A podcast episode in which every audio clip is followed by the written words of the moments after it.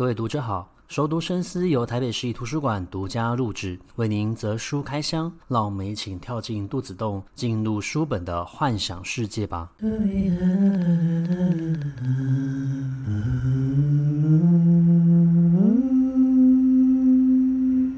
欢迎回到熟读深思，这一集节目将继续与作家陈默安对谈。话不宜迟，让我们进入今天的访谈内容。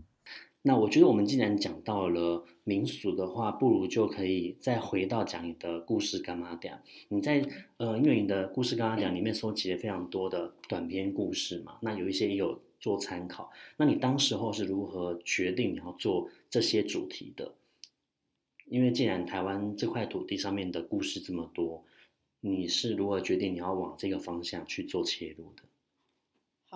其实故事柑仔店的作者啊，不只是有我一个，我们其实是几个好朋友，然后有一点像是集体创作。但是当然每个人都会有自己的主题啦。那呃，像我个人的主题，我可能就会很很喜欢，比方丧葬。那有另外的人，他可能就特别喜欢神明或者是妖怪这一类的。那比方我如果喜欢丧葬啊。或者是一些比较类似禁忌的仪式这一种，我可能就会找一些跟阴阳两界有关系的这种故事来写，例如说啊放水灯，或者是迁亡，然后或者是守墓人，就是顾照顾墓园的人，那也其实也很刚好，因为我外公本身以前就是做这个职业的，就是我很喜欢去找那种呃。交界的概念，就是他在好像在生跟死之间穿梭的，就是来回游移的那样的角色身份，然后去做整个故事的铺写。那例如说像千王这个故事好了，因为我后来去了解才知道说千王大家听起来好像就是乒乒乓乓，就是很热闹，嗯、可能有一些人不明所以会觉得说葬礼为什么要搞得这么那种热闹。但实际上去了解之后，你才会发现说，迁亡它实际上是在保护亡者安全通关地狱，然后才能朝向那个西方极乐世界。当我去了解之后，就会觉得啊，这实际上是一个非常温暖，然后很很安慰生者的一个仪式。那因接下来我就去想到另外一个问题，就是假如说今天负责迁亡的那一个人。他有一天他要迁到自己的父亲，那怎么办？就是我会以以此以一个人去设想他的故事，然后去发展整个我的小说要谱写的情节等等的。不过当然就是在这个过程当中，其实我觉得最困难的是你如何把你收集到的资料，把你了解这个仪式的内内核，去跟故事做一个很好的结合。然后更难的是。如何去裁剪、去删减你手中的材料？那我在看福果的开着福音车真庙公的时候，我觉得最厉害也最喜欢的地方在于，因为其实这本书的主角他们因为一些剧情需要，所以他们去了台湾各地很有名的宫庙，大甲镇澜宫啊、新港奉天宫等等的。那我觉得一开这个是很难的，因为一你你如何在很短的时间。就是用最节省的笔墨去写出这个庙的特色，然后也许你还也是需要去 解释一些仪式，但是又不会让读者觉得，哎，我现在在看维基百科吗？这样的感觉。所以我也想知道说，哎，像福果这边会怎么样去做填调，然后到底又是怎么样去裁剪你手中关于就是你填调得来的这些功课的。因为我接触民俗类的东西很早，主要是因为我爸爸爸爸有在接触宫庙，所以我小说里面所写的这个宫庙，它实际是真实存在的，它是我舅公开的一个宫庙。那我们小时候也都常去，所以我有点算是耳濡目染，就是会大概知道说有什么样的呃情况会发生，然后会有哪一些仪式。但对于这些仪式的了解，都是在写小说的时候去找资料。然后我们才慢慢的去理清它。我觉得在呃我的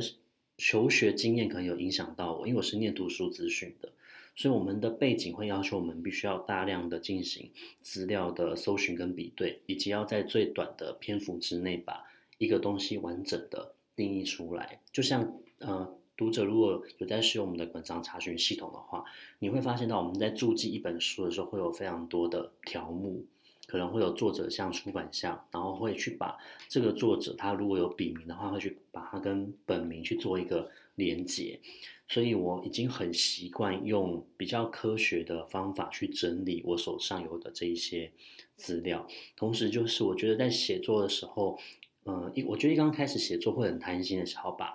所有你想要知道的东西全部都写进去会有点绕书袋那种感觉，但你写久了就会发现，其实这样子的文字内容，其实连你自己阅读都会觉得负担。那像在小说出版的过程之中，编辑其实都会修改非常的多次，他就会一直提醒你这些东西其实是不必要的，因为读者不需要知道这么详细的内容，应该要留下最简单、最简略的，而且可以引起读者兴趣的内容就好。所以是慢慢的透过像这样子的一个方式去整理它。那如果你要讲到就是田野调查的话，我通常都是直接去到现场了，因为我很喜欢去看这些庙宇的建筑还有神像，然后我会很近的去看它。那甚至我会在庙的现场边看完之后边去找有关于这间庙的资料。嗯，我觉得就因为去这些庙都非常的远，然后我都是骑。机车去的，有点算一期一会，所以通常我会在那个地方待蛮久的一个时间，然后把资料都先做好，然后把照片也全部都拍齐，回来之后才开始去想有哪一些东西会真正影响到剧情的内容，然后再把它留下来。哎，等一下，你是说你连去新港奉天宫都是从台北骑车去吗？没有，我可能会从台南骑到新港去，也是很远的。我是到那一天才发现台南有这么大，就是，嗯、我已经后来小说已经出版，然后我还是会去台南做研究。那我在台南做田野调查的时候都是骑机车，所以我就不觉得很久，因为我就觉得啊，反正骑机车去那个地方就是至少要三十分钟或者是一个小时，我觉得是很正常的，因为它是机车嘛。但后来我发现我姐，我我的姐姐开车的时候。他也是要开到四十到五十分钟，我才真正意识到这个地方真是有够远。然后我怎么有办法可以骑机车到那里？而且因为通常，呃，我去的时间点都很热。像我在写《福音车》这本小说的时候，大概就是四五月在做田野调查吧。那四五月对台湾来说根本就是夏天了。那我是在中午十一点的时候从市区骑到新营区，所以那个热真的是回来的时候脱了一层皮。那我记得莫安在刚刚前面的时候有问过我有没有哪一些奇怪的，就是一些呃有趣的经验，这还真的有。就像我刚刚讲，我去新新营，然后因为真的太热，我回来的时候我本来订了一间青年旅馆的一个，就是那种青年床位，跟其他人要一起 share 空间的。我真的太累，所以我就一到了饭店之后，就跟对方讲说我要升级我的房间，我要变成单人的。然后那天旅馆的。房间全满，然后就只剩下最高级的房款。我还是跟他讲说，好，我就要这一间，因为我就是没有办法再忍受那一天我这么的疲累，还要跟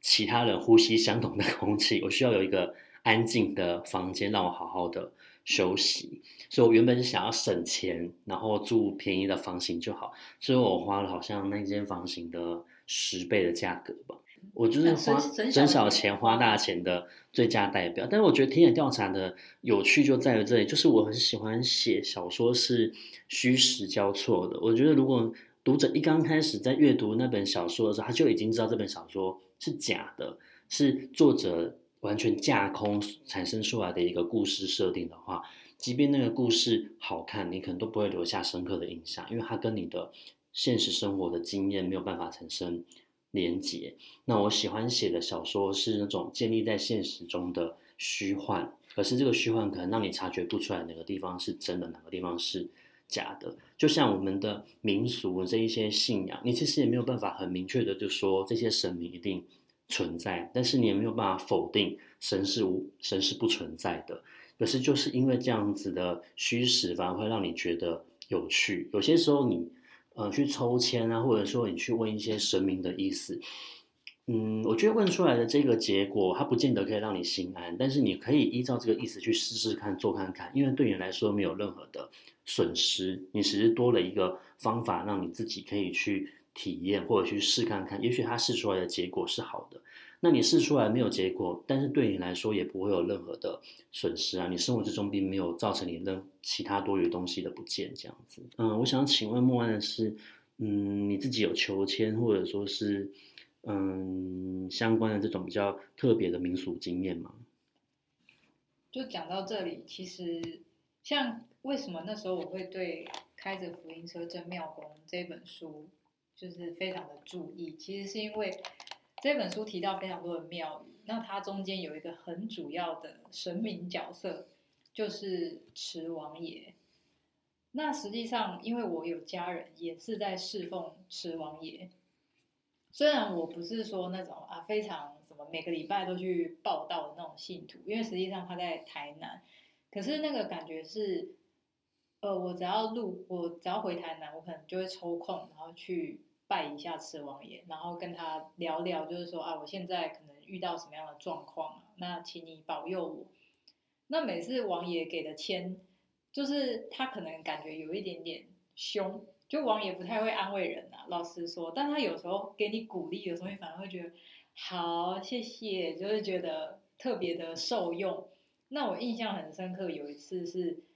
呃，那个时候我的工作上有一个蛮大的。转折就是在考虑说，到底是要继续接案的身份呢，还是要开始就是设公司行号？那当然设公司行号就会有很多的压力嘛，我觉得这是蛮大的决定。于是我就去问了王爷，就王爷他就讲说，我会帮你，但是你要有这个肩膀，把这个担子担起来。那他也许在别人耳中听来，并不是一个说非常明确的一个指示，或者是呃，大家想象中就是王爷可能也许会告诉你说，你一定会成功 这样子，并不是。但我觉得他对我来说是一个很大的鼓励跟提醒，他就是在提醒我说，我要有这个肩膀，只要我愿意，就是承担这个责任，王爷会帮我。那这王爷这句话，就是我拜王爷这么久，王爷的这句话就一直都放在我的心里。他对我真的是一个蛮重要的提醒。然后有时候在工作上会有一点觉得累的时候，我也会去回想到王爷跟我讲的这句话。所以实际上，我觉得那个对我来说是一个蛮重要的心理的寄托。呃，神明问一些事情的时候很有趣，就是。他不见得会给你很明确的回复，他可能有些时候给你的回复就是模棱两可，要你再等等吧。他就会说啊，你的冬天还在啊，春天还没有来，就慢慢等春天吧。那他指的春天可能也不是指明年的春天，他其实指的是说你现在的时间就是在储备你的能量，然后你就需要持续的去做你自己想要做的事情，然后机会来临的时候，你就会自己知道那个时机到了，你可以再继续往前面去做。下一步了。今天的节目已经差不多要到了一个尾声了。那录完有想想要分享一本跟今天有关的书吗？或者说你最近有看哪一本书，你觉得很不错，想要推荐给我们的读者吗？啊，我来我来分享一下我最近看的一本跟民俗仪式非常相关的书，我觉得非常好看。虽然它是它应该是一本论文，它叫做《灵力巨现》，灵魂的灵，力量的力。好，具体显现灵力具现，它就是在讲 神明信仰如何去凝聚一个村庄、一个地方的见闻跟记录。那作者如果我没记错的话，他其实在那个地方蹲点了非常久，好像超过十年。然后甚至这这这期间，可能这一些村庄的人，他也许有迁徙到外地。可是迁徙到外地之后，生命的力量终究是还是可以维持，呃，到外地这些人的凝聚力。那我觉得他那个记录的过程当中，你会发现信仰它实际上是一个看起来很抽象，但是我觉得它的确是可以提供人非常坚实寄托的一一种事物跟信念。那他书写的方式当然不会让你觉得说他一味在去讲，认为说啊，他觉得就是有神灵的存在，因为我相信作者他自己本身可能也有一些辩证等等的。那如果呃大家对于就是说呃，比方说一些仪式啊、宗教啊、信仰啊，甚至你会怀疑说，比方鸡桶到底是不是真的这一类的议题的话，我蛮推荐可以去看这一本书的。那我也分享一本我最近看的好了，它是算小说，因为像刚刚莫安所讲的那一本书，我我觉得好像有点像纪录片，只是它是透过文字的方式去记录。然后我这本小说它是翻译小说，叫做《不可思议》，它主要是在呃写一位作家，然后他会跟不同的编辑配合。一刚开始你会不太懂他想要干嘛，因为他结合了很多都市怪谈，例如说他可能会看见幽灵，然后发生。然后收到已经去世的人发给他的呃信件或者说是短讯，然后他每合作一位编辑，那个编辑就会出事，然后也会迅速的从那个岗位就离开了。但最后这个故事绕回到源头呢，你才会发现到一刚开始他会之所以会一直收到这个讯息，其实是因为作者把主角的身份给抹掉了。我们不太清楚知道真正的这个作呃这个。主角他是一个怎么样的人？然后拐了一个弯回来之后，你才会发现到，其实这是一本有关于呃 Me Too，Me Too 就是在欧美已经流行非常的久了。他们强调就是说，女性其实在很多时候她会受到社会的一些性别迫害，那她可能没有办法。呃，讲出口，因为可能会有受到一些雄性的社会权力的一个影响，他没有办法说出他内心真正想要说的话，所以他会鼓励这一些女性应该要勇敢的说出内心话，然后取得大家更多的一些认同，以及就是对他的理解，才会知道原来他所做的这一些隐忍背后其实是有一些原因的。那这些原因可能是我们的社会，或者是原来的性别，甚至是家庭，或者是整个社会大众。对于这件事情偏见，或者说是我们对于有一些事情其实是漠视的，不愿意正面的去面对它也好，所造成的。那不可思议，我觉得他这本书最大的优点就在于他其实讲了一个很沉重的议题，可是他用恐怖小说的方式去包装它。然后我也很喜欢他在最后的时候来了一个很大的呃反转，让你知道其实我们生活之中所面对到的很多人背后都有一些。故事，而这些故事可能，呃，他没有办法实际用言语去表达，他反而必须要用一些恐怖的意象，才有办法传达他内心所感受到的恐惧。那这个恐惧其实有些时候就是验证了我们常常所说的那句话，就是其实人比鬼还要可怕。那我们今天的节目就到这个地方做一个结束。如果喜欢我们今天的节目的话，也请分享给你喜欢阅读的朋友。那我们在下一集的空中书房再见，拜拜，拜拜。